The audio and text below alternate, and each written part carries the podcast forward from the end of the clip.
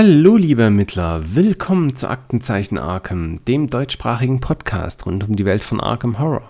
Ich bin euer Ermittlungsleiter Chris und heute schauen wir uns die Hintergrundgeschichte zur Kampagne am Rande der Welt an. Die Inspiration für die Kampagne kommt aus der Kurzgeschichte Berge des Wahnsinns, wahrscheinlich eines der bekanntesten Werke von H.P. Lovecraft.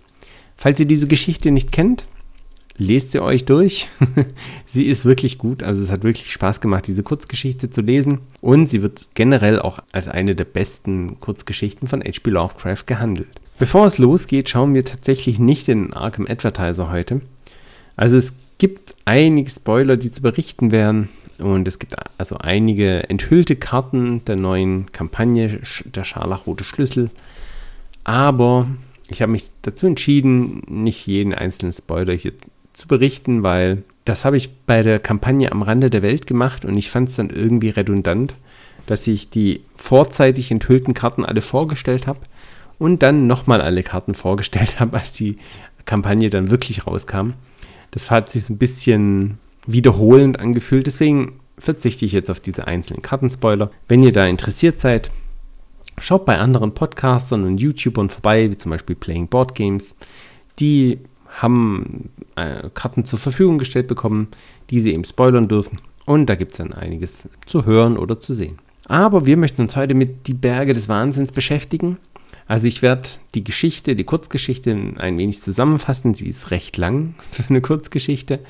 Und ein paar ausgewählte Stellen dann auch vorlesen. Wenn ihr da nicht gespoilert werden wollt, dann äh, ja, schaut am besten beim nächsten Mal wieder rein. Ich verspreche auch, dass es nicht wieder einen Monat dauern wird, bis der nächste Podcast rauskommt. Es war einfach viel los in letzter Zeit und ich war im Urlaub und dann hat es zeitlich einfach nicht hingehauen. Genau, aber also, wenn ihr nicht gespoilert werden wollt äh, hinsichtlich der Geschichte Die Berge des Wahnsinns, dann solltet ihr jetzt leider abschalten. Für alle anderen steigen wir jetzt voll ein und viel Spaß. Um was geht's in Die Berge des Wahnsinns? Der Ich-Erzähler William Dyer, ein Geologe an der Miskatonic-Universität, bricht sein Schweigen über seine Erlebnisse und Erkenntnisse während einer von ihm geleiteten Expedition in die Antarktis. Er sieht sich dazu gezwungen, da aktuell eine neue Mission in die Antarktis geplant ist und er befürchtet, dass die Zukunft der Menschheit bedroht sein könnte, aufgrund der Dinge, die er damals dort gefunden hat. Ja, er hofft, dass er durch die Offenlegung der bisher geheim gehaltenen Informationen die Öffentlichkeit aufrüttelt, seine Kollegen überzeugt und die neue Expedition verhindert werden kann. Schauen wir mal, wie gut es ihm gelingt. Äh, Im Rande der Welt waren wir unterwegs in der Antarktis, also hat es wohl nicht so gut geklappt. Nun ja, er berichtet vom Start der Expedition am 2. September 1930. Diesen Absatz will ich kurz vorlesen. Wie die Zeitungen berichteten, stachen wir am 2. September 1930 vom Bostoner Hafen aus in See, segelten gemächlich die Küste hinab und durch den Panamakanal, legten in Samoa und Hobart, Tasmanien an, wo wir letzte Vorräte aufnahmen. Kein Mitglied unserer Expedition war je zuvor in polaren Gefilden gewesen. Daher verließen wir uns ganz auf unsere Schiffsführer, J.B. Douglas, der die Brig Arkham befehligte und das Oberkommando über unsere Zweierflotte besaß, sowie Georg Thorfinson, den Kapitän der Bark Miskatonic, beides altgediente Wahljäger in antarktischen Gewässern. So, also sind mit zwei Schiffen unterwegs der Arkham und der Miskatonic. Das heißt, wenn ich jetzt im weiteren Verlauf von der Arkham rede, dann ist natürlich das Schiff gemeint und meistens eigentlich nicht der Ort. Auf der Expedition dabei ist dann noch ein fleißiger Student mit dem Namen Danforth. Der wird dann auch vorgestellt. Der wird vorgestellt, als sie an einem ja, Vulkan vorbeifahren, der hier seine Rauchschwaden ausspuckt. In Abständen stieß Erebus Rauchschwaden aus und einer der Studenten, ein brillanter junger Bursche namens Danforth, wies auf lavaartige Krusten an dem schneebedeckten Abhang hin und bemerkte, dass dieser Berg, der 1840 entdeckt worden war, zweifellos Edgar Allan Poes dichterische Einbildung inspiriert habe, als jener sieben Jahre später schrieb: Die Laven, die ruhelos fließen, den Jannik hinab in schwefligen Strömen und die in die Eiswelt des Pols sich ergießen, die ächzend werden sie den Berg Jannik entströmen und sich am nördlichen Pol zu ergießen Danforth war ein großer Liebhaber bizarrer Literatur und sprach viel über Poe. Ich interessierte mich selber dafür, weil Poes einzige lange Erzählung, der verstörende und rätselhafte Arthur Gone Pym, teilweise in der Antarktis spielt.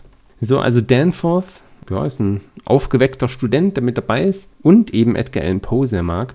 Das heißt, damit ist dann auch die Verbindung geschaffen zu Am Rande der Welt, wo Danforth ja als Gegenstand ein Buch, soweit ich weiß, von Edgar Allan Poe auch dabei hat. Genau, also die Expedition kommt dann auch gut in der Antarktis an und beginnen dann ihre Arbeit. Sie errichten da ein paar Lager und fangen an zu bohren, um eben Gesteinsproben zu nehmen. Sie haben eine neue Bohrvorrichtung dabei und mit der können die Wissenschaftler dann in kurzer Zeit viele geologische Proben entnehmen und stoßen auf zahlreiche Fossilien.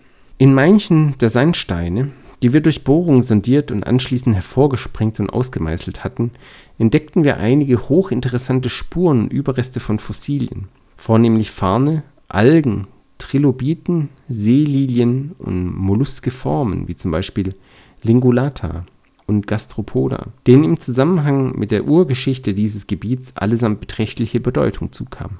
Außerdem fanden wir einen sonderbaren dreieckigen, gekritzten Abdruck, dessen Durchmesser an der breitesten Stelle etwa 30 cm betrug und den Lake aus drei verschiedenen, einem tiefen Sprengloch entnommenen Schieferbruchstücken zusammensetzte. Das heißt, die haben jetzt nicht nur Fossilien gefunden, wie wir sie auch finden könnten, also Pflanzen oder kleine Tierchen vielleicht noch, sondern sie haben auch einen rätselhaften Abdruck gefunden, der dann den guten Herrn Lake dazu inspiriert, eine Teilexpedition in weitere nordwestliche Richtung durchzuführen.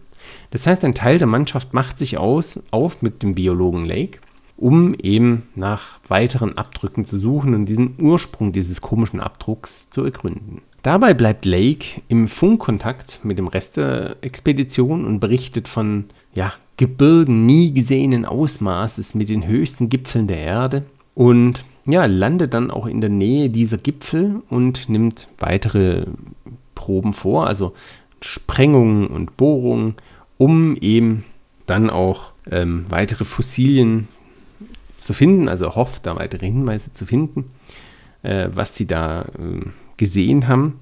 Und tatsächlich finden sie dann auch was und davon wird dann eben über Funk dem Rest der Expedition berichtet. Das heißt, sie stehen im ständigen Funk Funkkontakt und geben dann über die, das Schiff Arkham auch diese Informationen an die Außenwelt weiter. Aber was sie jetzt hier gefunden haben, das übersteigt dann doch alle Erwartungen.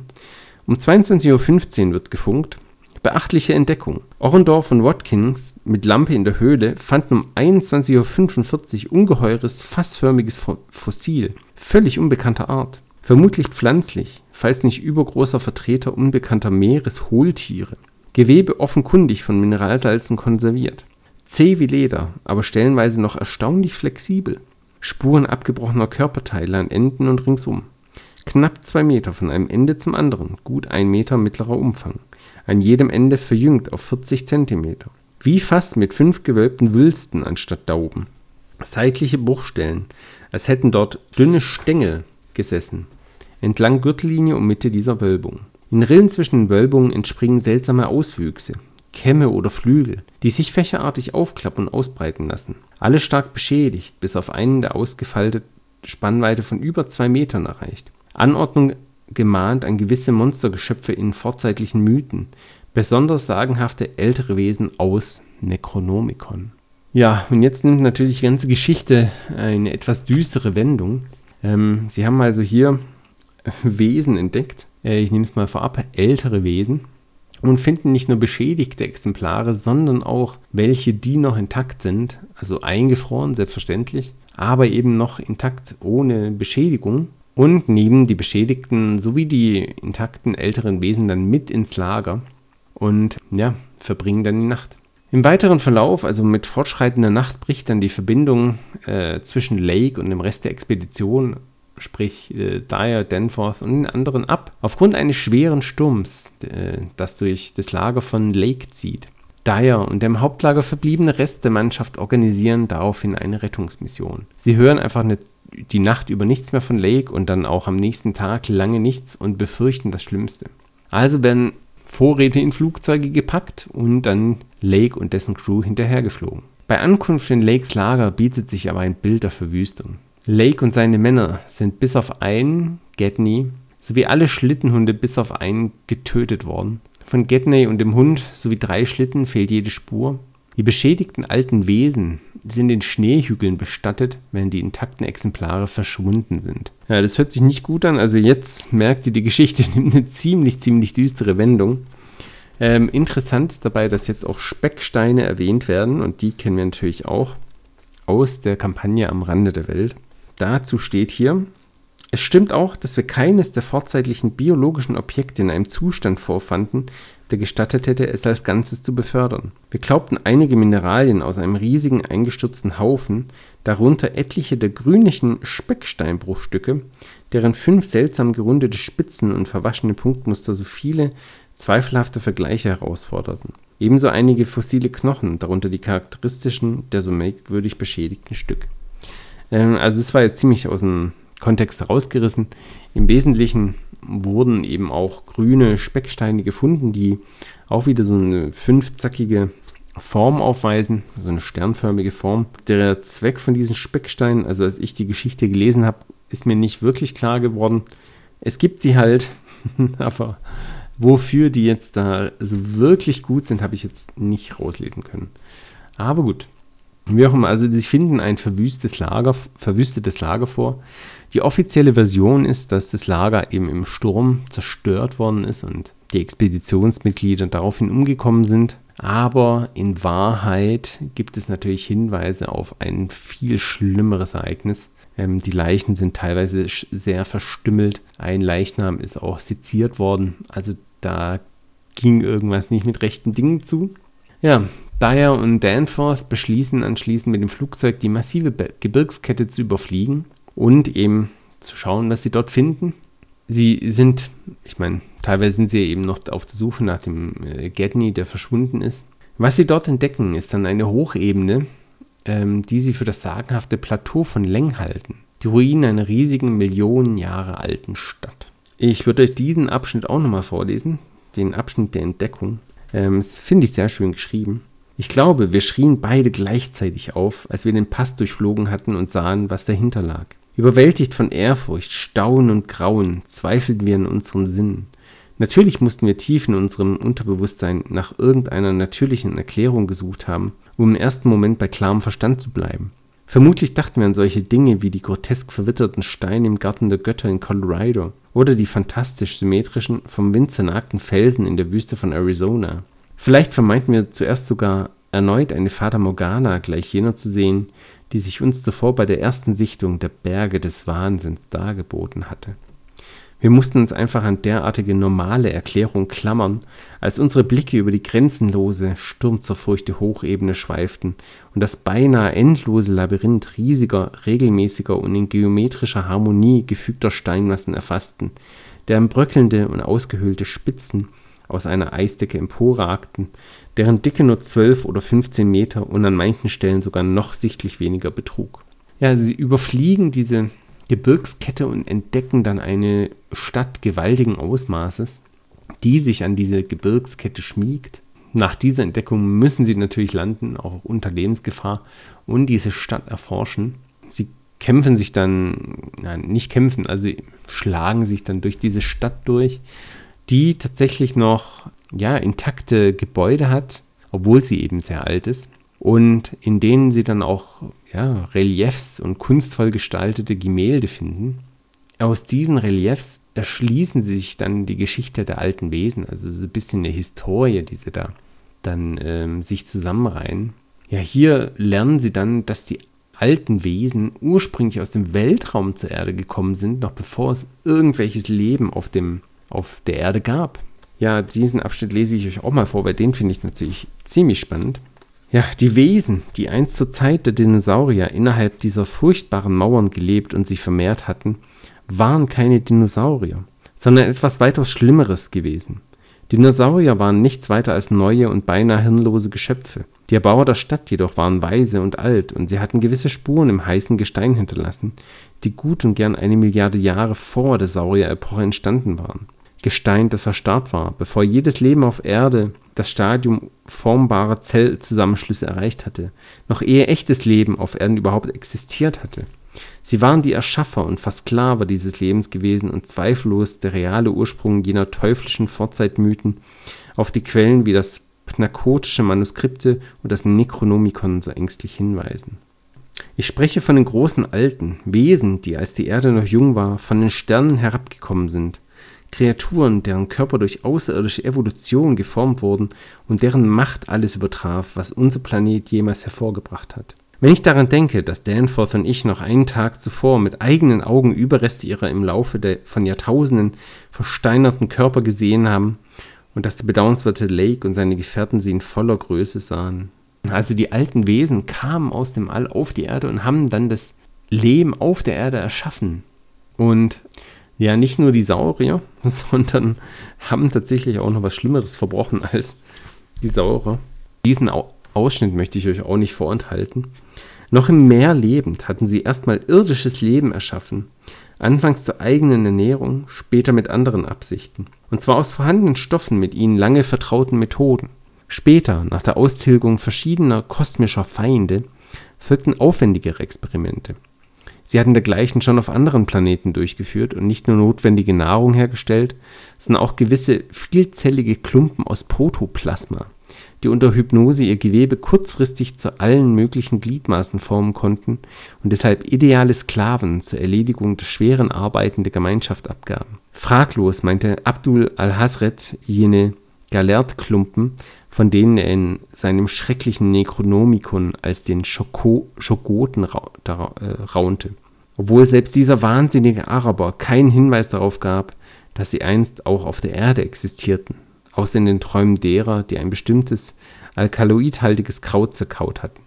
Ja, also die Schogoten wurden erschaffen von den alten Wesen als Sklaven, quasi als die Arbeiter, aber im Verlauf entwickeln sich die Schogoten dann weiter und bilden eine eigene Intelligenz und ihren eigenen Willen aus, was dann natürlich äh, zu Konflikten geführt hat, die die Schogoten dann gegen ihre Herren rebellieren ließ.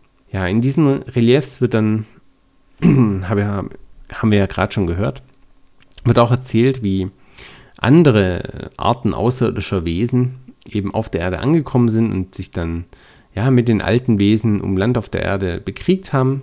Und ähm, naja, im Lauf der Jahrmillionen ihrer Geschichte verloren die, die alten Wesen ihre Fähigkeit, in den Weltraum zu fliegen und neue Kreaturen zu erschaffen. Ähm, sie waren quasi dann auf der Erde gefangen. Und die Reliefs an sich zeigen auch eine Veränderung des Stils über die Zeit, der von daher als zunehmend dekadent interpretiert wird. Naja, in den vielen, also sie verlieren einfach Fähigkeiten, also die, die, die alten Wesen. In den vielen Kämpfen mit den anderen außerirdischen Wesen, den Schogoten, werden dann die alten Wesen schließlich dazu gezwungen, in ihr ursprüngliches antarktisches Siedlungsgebiet zurückzukehren.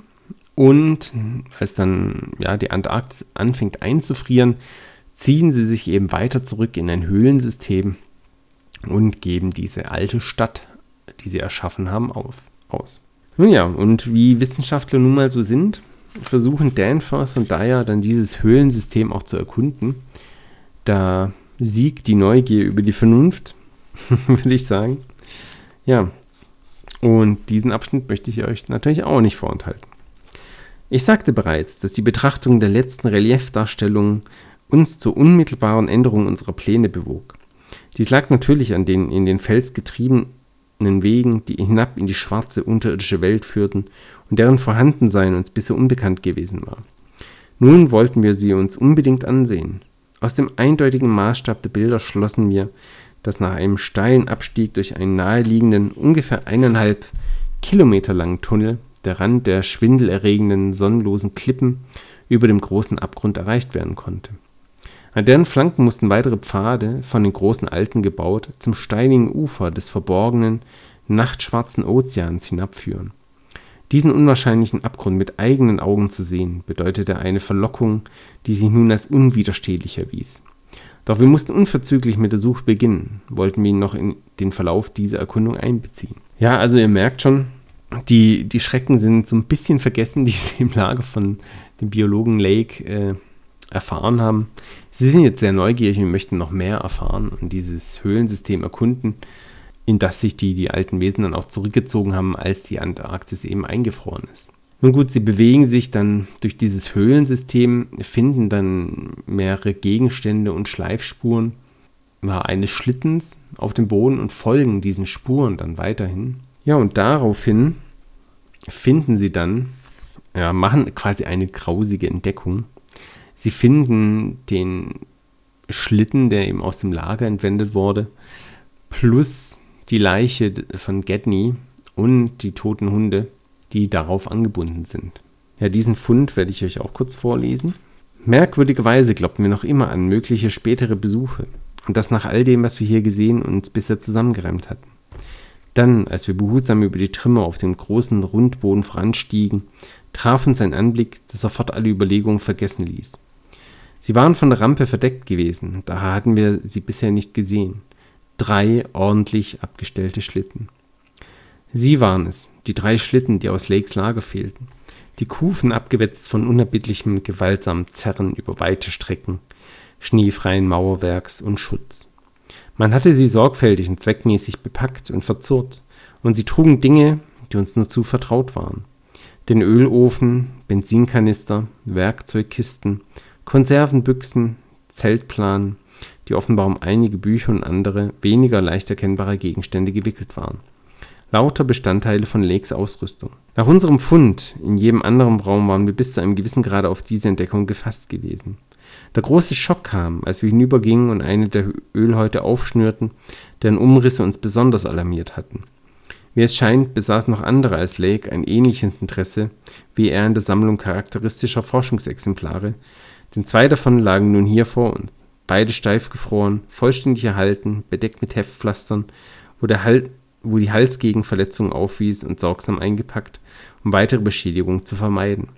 Es waren die Leichen des jungen Getney und des vermissten Hundes. ja, also ein ziemlich grausiger Fund hier in dieser alten Stadt. Die alten Wesen ähm, haben also das Lager von Lake angegriffen, ähm, Getney und den toten Hund eingepackt aus wissenschaftlicher Neugier und sich in ihre Stadt äh, zurückbegeben. Ja, die Neugier unserer äh, Expeditionsteilnehmer hier ist aber noch nicht gestillt. Sie wagen sich weiter vor in die Gänge, folgen quasi den, dem alten Wesen, wo es hingegangen ist, äh, und hoffen da jetzt weitere Erkenntnisse zu ziehen, aber entdecken dabei noch andere Geschöpfe. Und zwar Pinguine. Tatsächlich Pinguine. Diesen Abschnitt lese ich euch auch noch vor. Ich finde es ein bisschen absurd, aber ja. Dann folgte die Sekunde der Erleichterung, als die weiße Gestalt in einen Seitengang schlurfte, um sich zwei Artgenossen anzuschließen, die sie mit heißeren Tönen herbeigerufen hatten. Denn es war nur ein Pinguin, wenn auch von einer riesigen, unbekannten Gattung, größer als die mächtigsten der bekannten Kaiserpinguine und durch ihren Albinismus oder völligen Augenlosigkeit einfach monströs.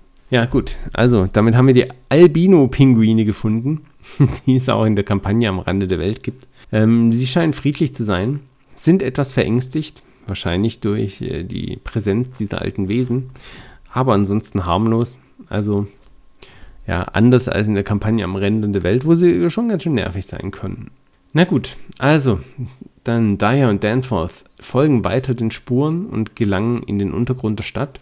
Ja, wo sie schließlich mehrere der großen Alten, die Lake aufgetaut und dadurch wieder zum Leben erweckt, hat, äh, erweckt hatte, enthauptet und von einer schleimigen Masse bedeckt auf dem Boden liegend finden. Kein gutes Zeichen. Ich glaube, so viel kann ich verraten. Ein plötzlich aus dem Abgrund erklingender Laut weckt dann äh, in Dyer und Danforth eine entsetzliche Furcht und sie fliehen Hals über Kopf aus dem Tunnelsystem unter der Stadt. Sie haben quasi genug zu, äh, gesehen. Sie rennen um ihr Leben und blicken dann noch einmal zurück, um hinter sich dann einen schrecklichen Schogoten aus protoplasmischen Blasen bestehend und mit unzähligen sich formenden und auflösenden grünlichen Augen bestückt zu sehen und der verfolgt sie eben und droht sie bald einzuholen. Diese Passage möchte ich euch natürlich auch nicht vorenthalten. Ja, also die beiden schauen sich um und finden dann folgendes.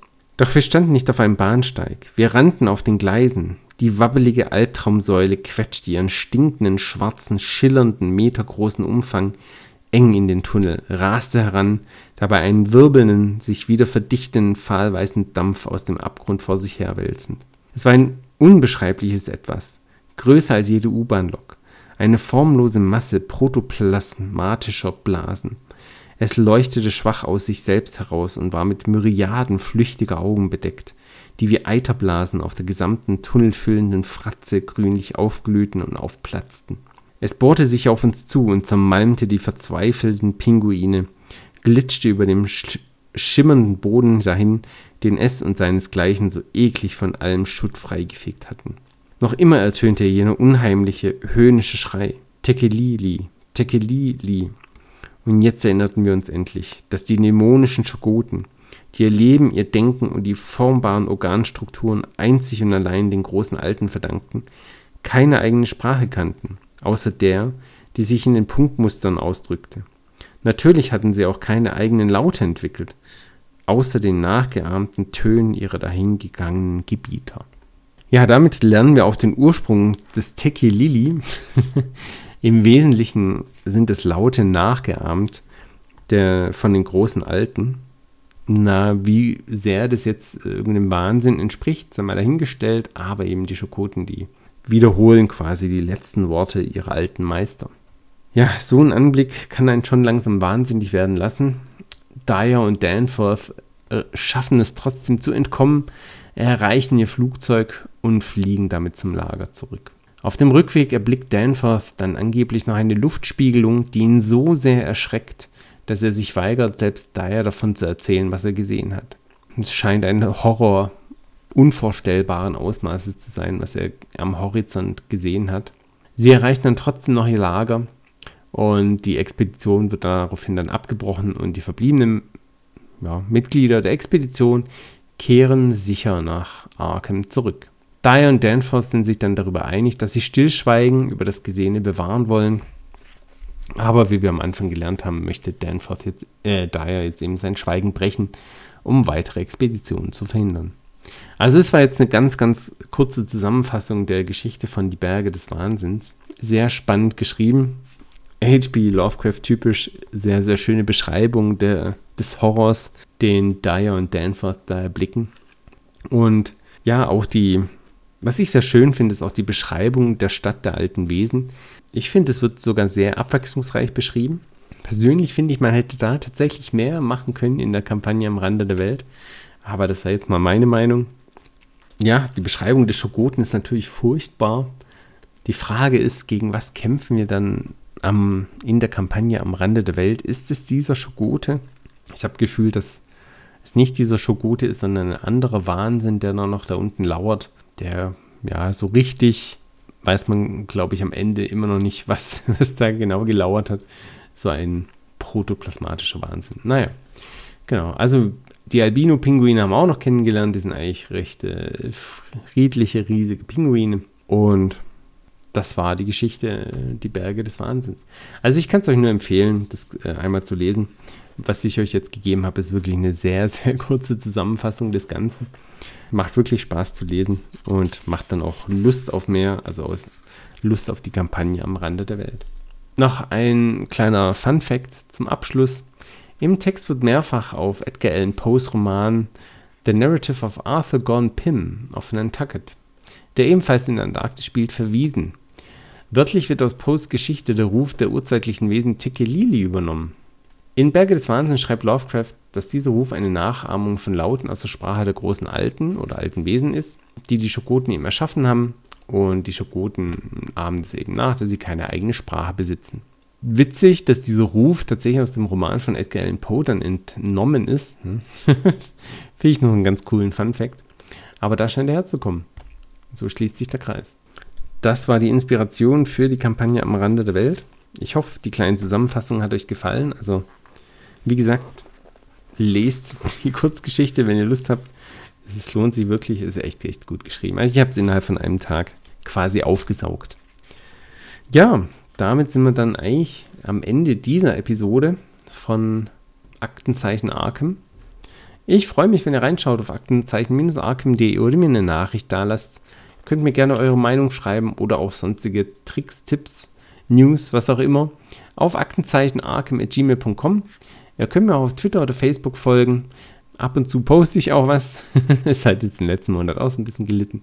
Aber ich äh, gelobe Besserung. Jetzt habe wieder ein bisschen mehr Zeit.